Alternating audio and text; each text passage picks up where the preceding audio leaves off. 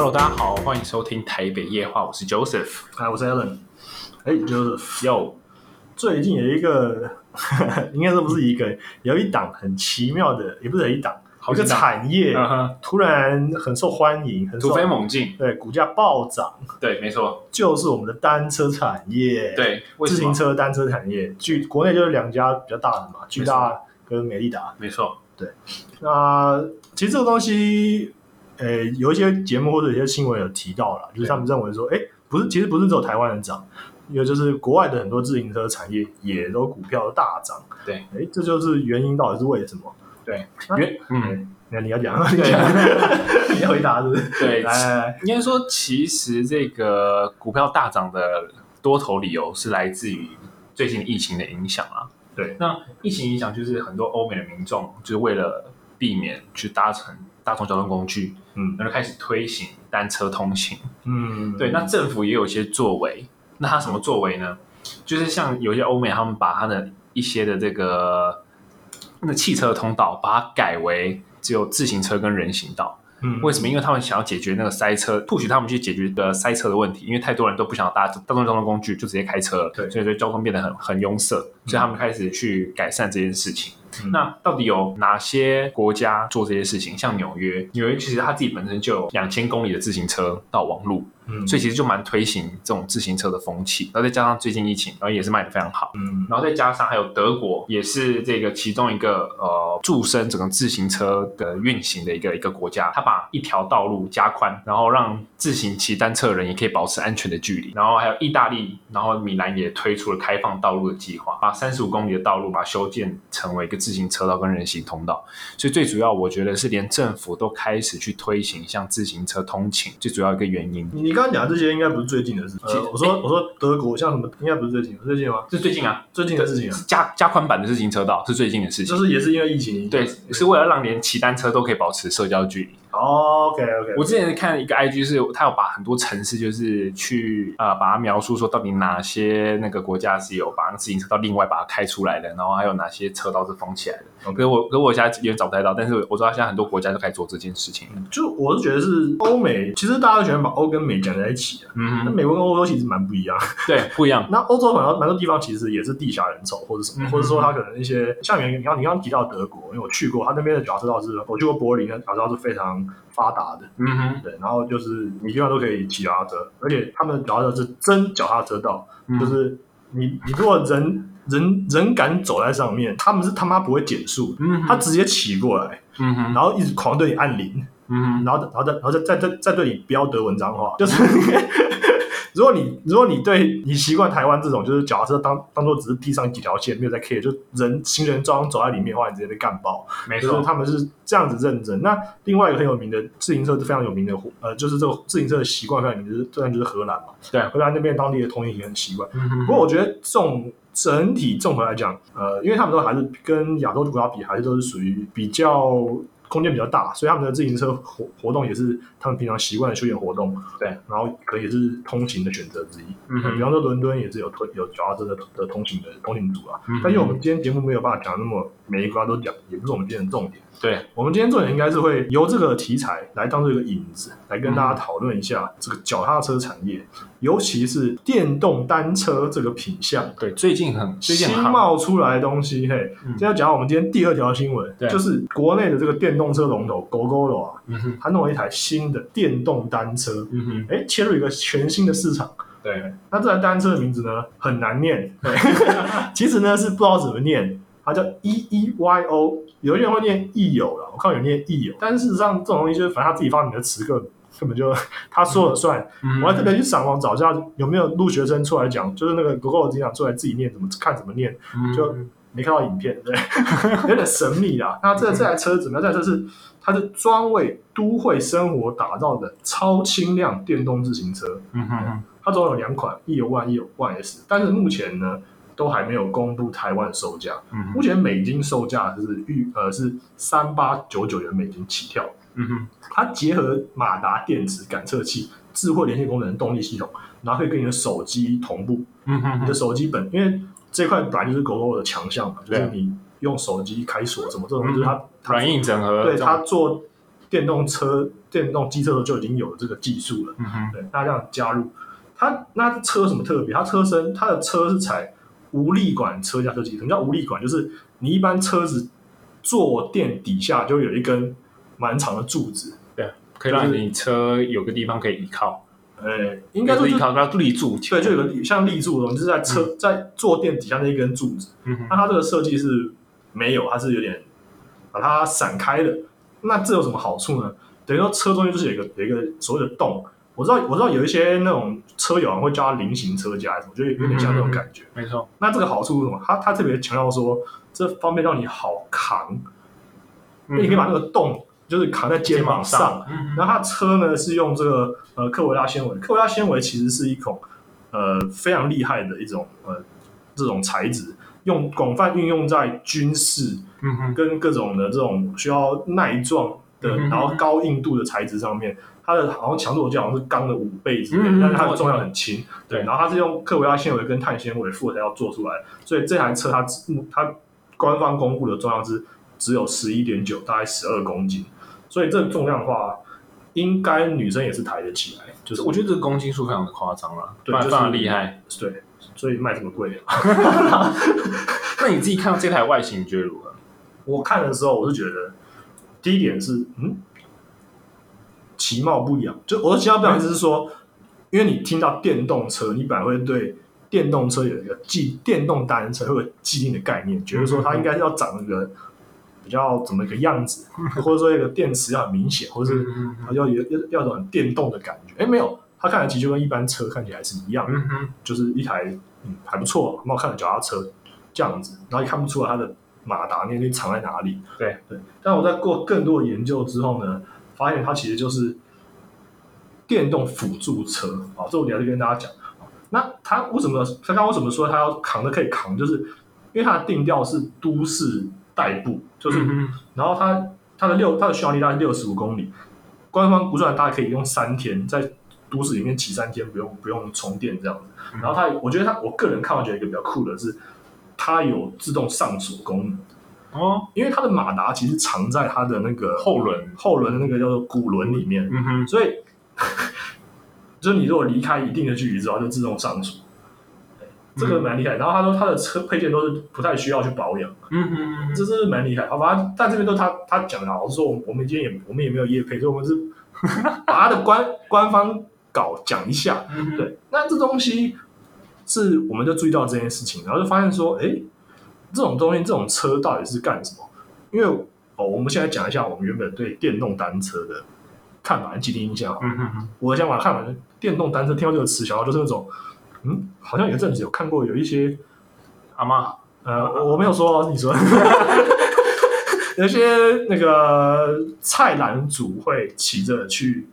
菜市场买菜，对，有点吵。然后穿梭在那边，然后对，然后小小小一台，的对，然后嗯，可以让轮子很小一个，对，然后很灵活，可以这样钻过人群。对，就就我以为是那种电动，就好像一般大家听到电动车就这样，然后听到电动单车好像也是这种东西，就也其实也分不清分不清到底是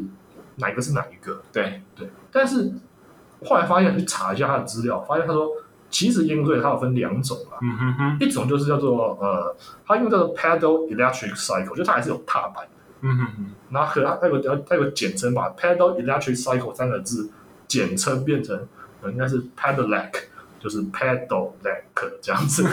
好，然后另外一种叫做叫 e bike。嗯哼，那其实，在国外的定义上面啊，e bike 就是所谓的呃，你简单分辨就是说，你有油门可以吹楼梯啊，就就是是其实简单来讲，觉得有点像是电动车、电动机车的概念只。是它还是有踏板，嗯哼，你要踩还是可以踩。嗯没电的时候你可以踩回家，对那、你平常可以就是吹吹油门这样嗯吹，对。那这我们刚刚说阿嬷骑的或者那个大妈骑的，应该就是其实就是 e bike。就是 e bike。那 pedelec 呢，它其实就是这一次 g o g o 推这种车，它就所谓的辅辅助电动辅助车，就是你踩的时候，它会帮你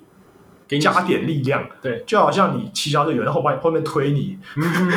你你比较轻松，你踩的比较轻松。我之前看网络上，他是说你踩一份力，然后他电还是要给你一分力，就是你只要、呃你只要踩一下，他就再给你一下的那个力道。对对对对对对对。那这东西两种其实也不太一样。那为什么这样要要要区分呢？其实是因为呃会适用各国家法律的问题。对啊，就是说，像我们现在知道嘛，台湾规定，台湾规台湾规定是五十 CC 以下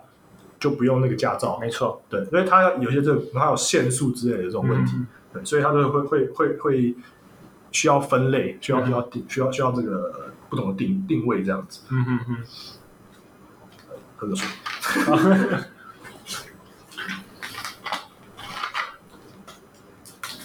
好，那为什么我会特别对这个电单电动单车，不管是 pedelec 还是 e bike 都这么有兴趣呢？嗯。其实是因为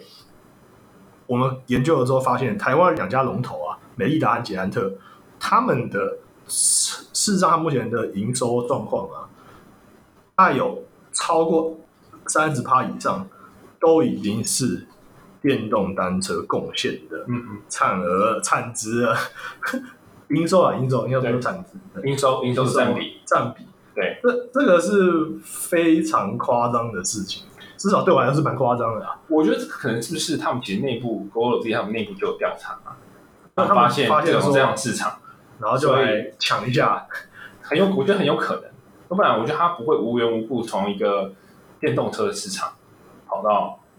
电动单车、辅助单车的这种市场里面，去。我觉得这是非常有趣。那嗯另一件事就是，其实我刚刚提到它是外，它这个营收已经占二三十 percent 以上，两家都是。对，但其实很有趣的就是，他他们都是外销，没错，但这样都是都是卖到欧美去。对。像像巨大的话，它欧洲就占了三十七 percent，嗯。然后亚洲占了二十三 percent，嗯。然后呃美洲占了二十一 percent 嗯。部分。那其实我我之前其实还有在看二零一六年它的财报啦，，OK，然后之前它二零一六年中国还有二十五 percent，然后日本有四 percent，啊，就你看一下二零一九年亚洲，它它它没有把它区分开来，亚洲就只占二十三 percent，代表说中国加日本。从原本从三十 percent 变成二十三 percent，变成代表说亚洲其实根本就不是它的主要战场。整个欧洲原本三十一 percent 调高到三十七 percent，这是巨大的目前的营收占比部分，所以欧洲占大量。然后再是那个美利达的部分，它欧洲更夸张，欧洲就是超过五成，它五十一 percent。嗯，然后再来是这个美美洲的部分三十 percent，然后其他什么亚洲什么亚，他们加起来才十八点二六，所以它的很大的占比都在欧洲。两家其实蛮大占比都在欧洲啦。等于他们都已经看到市场了。没错他，们其实这个国家可能是从那个之前中共，好，刚刚他讲讲成中共啊，嗯也是中共没错啦，中中 中国的之前中国不是有一个共享单车之乱嘛？对，然后他们不是两家都也都都受受损，算是蛮重的。嗯哼，因为那时候就中国那边就是突然弄出一大堆，就类似我们 U Bike 的东西，嗯哼，但太多家了，然后后来就纷纷倒闭，因为后来发现其实供过于求嘛，嗯哼哼，对，然后就倒闭，然后就那时候自行车产自行车产业本来有一块要死死一片，嗯哼，哎，结果没想到他们才弄出了一个新的这个这个新的宠儿，就是这个电动单车。嗯哼哼，那电动单车这东西，我们我再来跟大家解释一下电动单车到底是什么，就是为什么我们这么在乎它，这么这么这么有兴趣。嗯其实是因为你如果听到电动单车这几个字，就像我刚刚讲，除了听起来很笨重之外，或或或者好像是阿妈在骑的之外，你是不是就是觉得这东西好像不知道在干嘛的？没有没有感觉好像没有什么，就是没什么意义，就是它的定位很奇怪，对不对？就是说我我我如果今天像台湾骑脚踏车，不外乎两种用途，一种就是通勤的，对对，就是你可能短距离的地方，这是短距离的地方，对，然后骑一下，要不然就是运动，对。对，啊运动要分两，运动分比较细分，就是你到底是那种很 hardcore，就是环岛，还是那种就是长途这样子标的公路车、公路车，嗯还是你是什么那个脚踏车道呃骑一骑，呃和平公园骑一骑，骑两嗯。一两回这样子，分也不同。但是不论是这几种哪一种，感觉都跟电动单车没有没什么交集，还用不太到，除了就是刚刚讲，就是大妈去买菜或者什么之类的以外，但是他们现在这一款，就是我刚刚讲特别强调，就是 pedelec 跟这个 e bike 的差别。嗯我我们就把 pedelec 定义成辅助单车，那 e bike 就是 e bike 就是这个这个我刚讲就是那种有油门的，可以吹可以吹下可以吹下去的这种这种这种车。那这种辅助单车那种 pedelec 呢，它的特点其实是其实是让你可以可以把它想象成说，让你可以骑得更省力，然后可以骑得更远。嗯哼哼，那我们这边来直接让巨大捷安特的这个老板娘，因为然后然后不对，老板娘应该是董董事长。董事长，对。对，董事长自己讲给你听，讲给你听，对，你要讲还是我讲？我讲。好，你讲。他就是他就是他他接受接受访问的时候，他就讲说，其实啊，他自己当时啊也是蛮看不起 这个电动辅助电动辅助车的人对对对对对对对。那这个故事是怎么样呢？是有一年呐、他自己参去参去日本参加一个比赛，对这个比赛是怎么样呢？这个比赛是日本的一百公里环东北挑战赛。嗯哼，他他的主办单位规定说，你只能使用大会提供的电动自行车。对对，然后他就觉得这是花德，对，因为我正在跟大家讲的观点就是说，其实如果你是车友或者你认识有车友，你去问他们，基本上啊，大家对于电动自行车这行就是真的很鄙视。邪门歪道，weak，对，就是你很弱，你才要骑嘛。嗯，基本上所有的运动社团或者运动社群里面，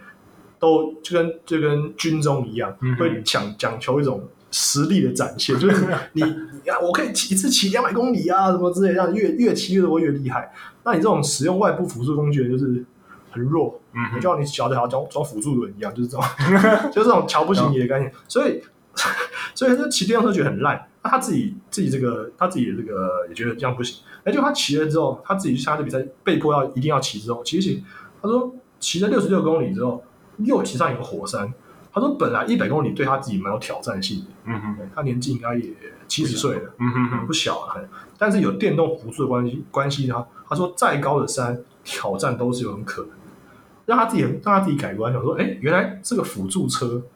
哎，其实有一些改观，就是帮助，没错，就说你你可能本来你的实力只能骑到呃七十公里好了，嗯哼哼，六十七十公里，可是你只要装了这个辅助装置，它就让你可以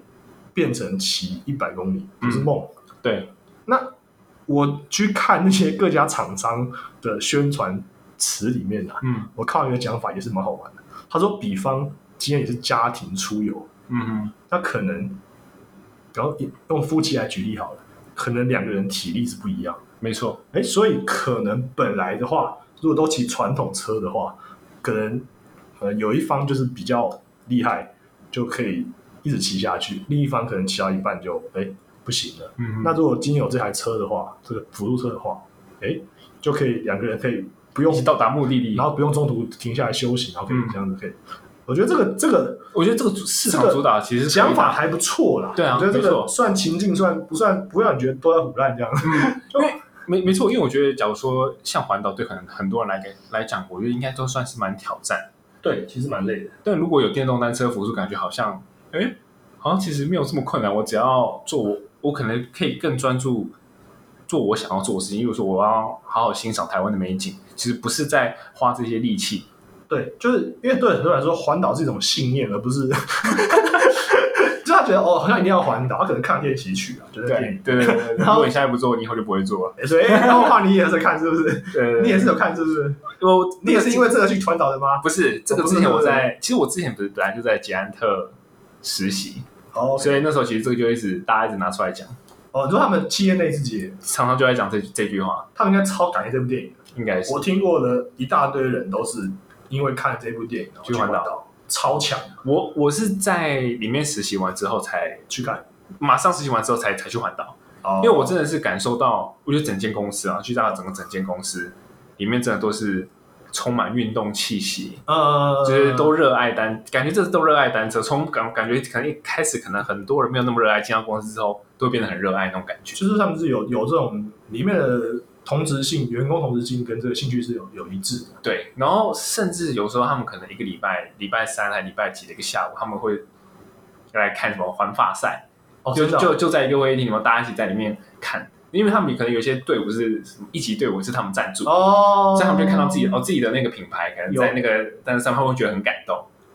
哎，蛮厉害的，没错，可能就是也是蛮需要这种这种凝聚力的，对。企业凝聚力做的不好，嗯做的不错，嗯哼，不然的话薪水太低实在是。啊，没有没有没有，我什么没有讲，我什么没有讲啊。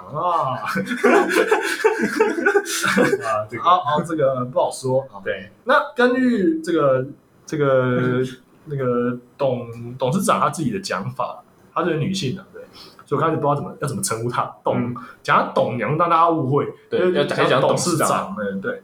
那哦，董座，董座可以，嗯董座，他他说其实早在一九九九年，他们内部就有研发过用车，自就电动自行车这种打算没，错，但他们当时就是还是有很多的负面的一些就是反对对的声音，对对对对对对对，然后后来他们还是就是下去下去研发了这样。嗯哼哼，那其实我我后来查一些资料，他们其实大概一应该一五一六年的时候，其实就已经有拓展到国外市场，就有一些小步的的的这个成果了。嗯哼哼，那呃，目前看起来他们是有更多往这个方向努力中。不过我觉得它里面提到一个重点，就是网友在这强调一句，就是说，呃，这东西的定位，我我我我我觉得我这个这个东西产品这个定位，就这种辅助型电动车这个定位，嗯，是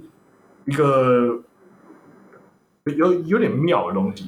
就是说，虽然它现在已经贡献我刚刚刚讲是四五呃二三十趴，然后上看四五十趴的营收比没错，的这个东西，但是因为它有一些产品上的，首先第一个是定价还是比较高，对，一台以狗狗的大概是刚才还说大概十一十一万十二万嗯，这样子，那呃捷安特那捷安特这边的车呢，大概有有看到有五六万的。对，五六万，就是从中阶到高阶，五六万到十、十二、十几万都有。都有，对，嗯。那它有它有它有它有推出一台是大概是三万块左右的，就是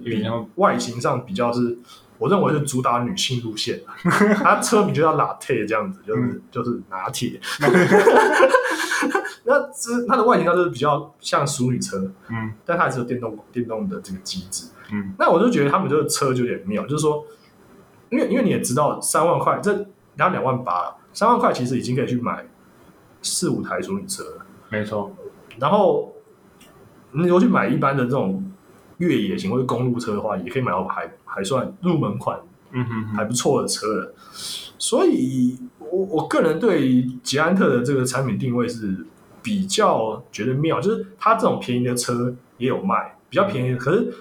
如果你只是要通勤，然后又又你的外观上虽然做的比较好，可是你又可是你又想要，然后你想要打入这个女性或者这种都会市场粉领族的话，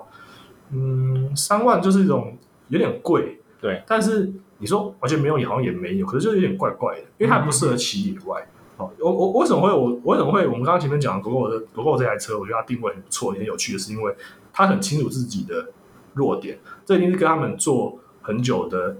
电动车、电动机车有关系，就是说它这定定位在市区使用。没错，因为我我不知道各位刚刚听到我们这边讲了这么多有点杂的资讯之后，有没有想到一件事情，就是说，你如果今天真的出了一台电动辅助车，然后你要去骑，刚不是说骑一百公里嘛，嗯哼，两百两百公里、一百公里或者环岛这样子，你在野外，你想你怎么充电？没错，这这是一个隐忧，嗯，隐忧。对，那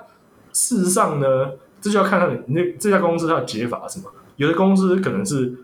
你你还是可以充电，像 GoGo 的那台车就是你电池是不能拆的，没错它在，里面一体成型，一整型，对，所以你就是直接放上去充，就是你要、嗯要有个地方可以可以停，然后可以插插插座，然后去去去一个架子去充电。但是像捷安特它它就有做几款是电池是可以拔抽的，对，它这个可以可能就会比较辅助这个长途去去换。没错，那事实上，捷安特自己本身有一个子公司，嗯捷安，哎，我不知道是子公司，捷安特旅行社。嗯哼哼。哼，对，那捷安特旅行社就是自己有办环岛，没错，那办环岛或者各种，它有那种花东三天的也有对。它大部分环岛都是九天八夜那种挑哎，战，对对，对，呃，对对，它它有分好几级，它有对对分对对对，挑战级还是那个什么什么什么，嗯哼它这那时候就有保姆车啊什么，对它有保姆车当然跟那样。那我去查一下，实际上捷安特它曾经推出过，它它已经有推出这种，就是标榜全队的车都是电电动辅辅助单，单车，嗯哼，让你更容易达成目标。那如果就算不是这种团呢，你参加一般的团，它也可以里面有一种小字说，你可以自己加价 升级。就是你跟一般的团，可能大家都骑一般车，但但你那台车就是就是换单电动单电电动单车，对对。对，那电，这这就是我觉得，我觉得我这边想要，哎，你有你有没有什么想其他想讲的？我我自己觉得，像你刚刚讲的 GoGo，然后其实定位非常清楚，就是都市的对这种单车。那美利达呢，它其实一直以来本来就是登山车的王者，嗯它一直都是做登山车，它很大的营收也都是在登山车。那你会想说，哎，为什么我们在平路在呃台湾的平时路上其实很少看到美利达？嗯因因为真的美利达就是做登山车，然后为什么为什么大家对登山车这么不熟？因为我们没有这种地形可以骑登山车，你知道吗？呃，或者说我们比较怕死。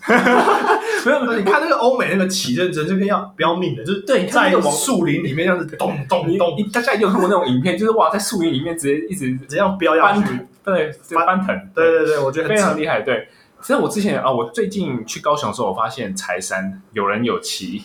美利达的登山车上去，在那边对，就跟着人，就是跟人同一道，像他骑单车这样上去，哦。我发现哦，其实还是有了，但是那个真的是少到不行。对对对对对所以你看，GoRo 也有它的都市，然后美利达有这个登山车的这个强项，那到底捷安特它的定位在哪？我觉得捷安特有一个隐忧，因为美利达你上美利达的官网看，它的很明显就是就是它就是主打登山车，然后它它它它有一款它特别写的啦，他说它有一款车被德国一个杂志杂志 Mountain 杂志特别推荐，说是呃最佳车款之一这样子。嗯啊，然后它有另外一款就什么 Espresso 还是什么的啊，然后就是呃比较休闲一点，可是它还是可以休闲跟通勤，等于说它它大概就两个产品线，嗯哼哼，然后主力是登山车，这样就是非常明确的产目标。那我觉得捷安特呃可能还在发散的，就是它还在测试的阶段，就是说到底谁谁才是我们最终的营收主力。我我可能站在捷安特的这个角度来看的话呢，他们两个小咖的呢才会、哦才会做选择。我大人当然全都要啊，哦 都吃下来啊，对我当然都要吃下来。当然都吃下来。对对对这也是蛮 OK，的这也是蛮 OK 的。对，是另另外我再补充一下好了，对啊，就是呃，电动单车在欧洲市场也是非常吃得开。我们刚刚不只是讲单车了，嗯，现在对电动单车也在欧洲市场非常吃得开。对，那为什么电动单车在欧洲吃开？我觉得可以从电动车，我说那种电动汽车来看，其实就已经非常明显了。哦，现在目前之前一直第一名的电动汽车都是在挪威，那现在今年是被德国超过，哦，所以他们的这个电动车销量，那其实电动单车也是这样子。嗯，电动单车的这个销量呢，第一名是在德国，一年可以卖六十万台，然后第二名是在荷兰。是不是都是绿能的国家？对听起来是这样。他们欧洲在在这个绿能环保这种意识上，其实都很先先进吗？对 就是对对在这件事情都很先进。对，这个他们确实这个上面是比较领先亚洲啦。对，所以我觉得有个讯息就没是，没话说。对德国真的像目前看起来，就不管是电动单车、电动汽车，目前它都是领先的一个位置。嗯，台湾就是政府要贴钱，就会买。就对啊，我刚好看到一个新闻，因为 GoGo 了，因为五月的那个电动辅助单车就是结束了。结束之后，它的整个销量直接销量直接砍半。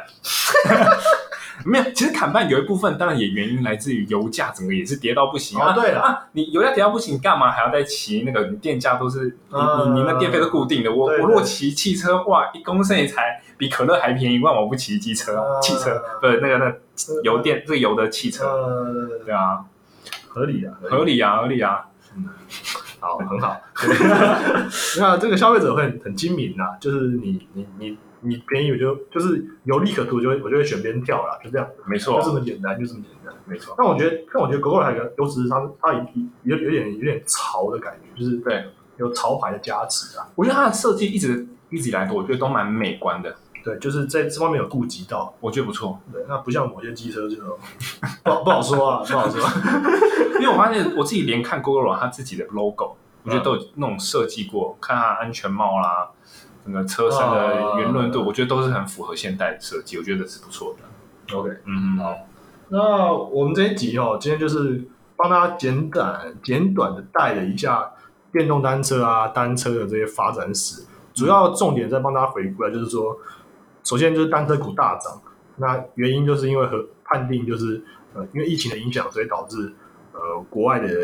很多台湾真的是还好啦，但是嗯国外的话就是他们很多人就是避免必搭交通呃大众运输工具，就避免人群密集在车厢里面，容易增加扩散的风险。对，所以他们就是改用改用通勤。那我觉得通通勤还有一点，就是因为你可能可以当做运动那种运动吧，对，对，就是反正就是买先买再说啊，就是对，先买再说。有时候他们骑单车对他们来讲也是一种生活的态度。对，其实台湾也是从从国外引进这个这个思维吧，我个人看是这样的。但我觉得台湾真的有点困难。就你说第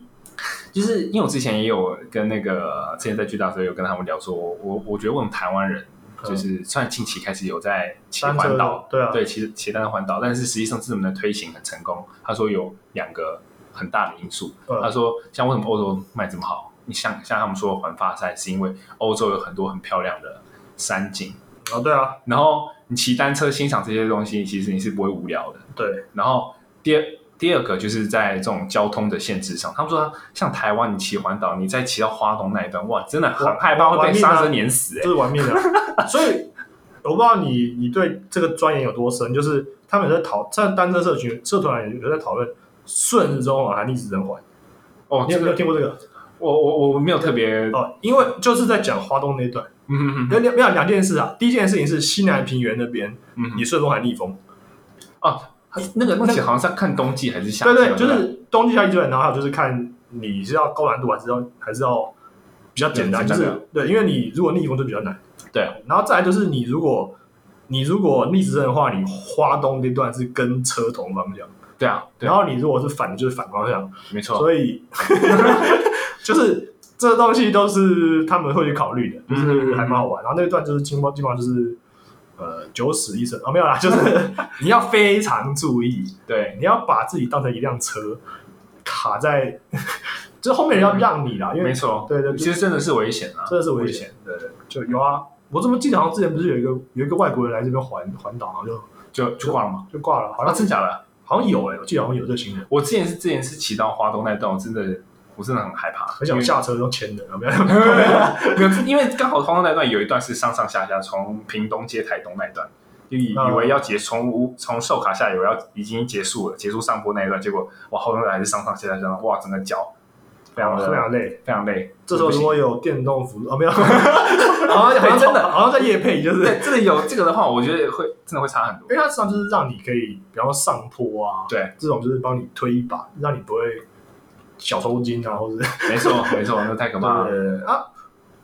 对啊，我刚好像结尾到一半然后总总之就是，嗯，总之就是，然后我们在发现这东西已经有有有有有起色之后，在研究发现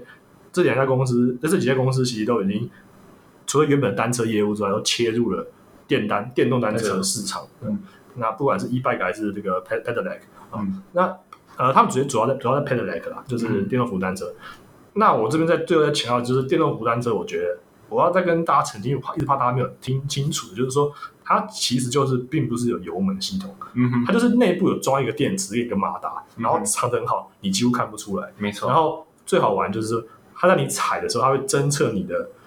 那个力量。嗯哼，我不知道你有没有听过人家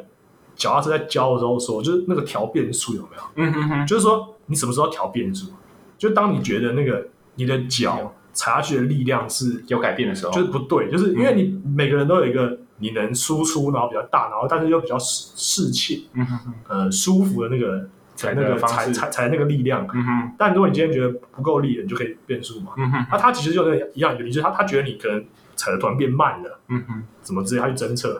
然后知道哦这段可能可能是你快不行了，我就帮你多偷偷多推一推一下，就这种推进的感觉。所以嗯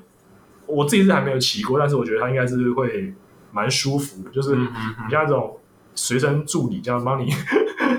boost 一下，这样子嗯应该是蛮蛮好玩的。嗯好，那我对我我最后我在我想要做个小预测啦，也不是小预测，就是我看了一些报报道，嗯其实他们在这个电动单车，二零一九年到二零二四年，他们推测在五年之后，电动单车的销量一样会持续增长，而且持续增长的速度也会很快。嗯像他们像欧洲的这个增长速度，二零一八年就是成长百分之三十六，二零一九年成长百分之三十七，所以每年成长百分之三十六、三十七哦，就是这样成长的速度其实是是很快的。很扯很扯，非常的扯。对，所以我我我预测，我觉得其实，在单车这一块市场，势必电动单车会有它成长的一个一个市场。对，没错。嗯而且我觉得等欧洲红了之后，台湾人就会接受了。对，嗯，因为我们就是这么的，嗯，跟风，呃，没有，因为我最后一直想收回来讲那个，就是我说那个单车社团或者整个社群人对、嗯对这件事的鄙视程度，就是刚刚是回应刚刚董事长他讲的内容，嗯，就是说其实啊，我知道很多人骑单车是那种环岛或者那种就是有在玩车、在飙那种人，嗯哼，他们的那种通常都有我认认识蛮多这种人啊。然后其实人都都还蛮好，但只是说他们会对这种东西有，我觉得啊，我预设我没有问他们，但是我觉得他们会也是比较排斥。嗯哼，但是这其实就是他们不是受众。嘛，嗯哼，因为他们因为他们一定觉得我骑什么电动单车环游世界或环游环岛根本就很 low 很 low 很逊。嗯哼，对，但就是很适合我们这种废柴，就是 就是我我可能骑完之后，本来脚要酸三天，嗯。但我今天可能骑骑这个电动车，可能就哎、不会酸，或者说只要酸一天，嗯，那我就觉得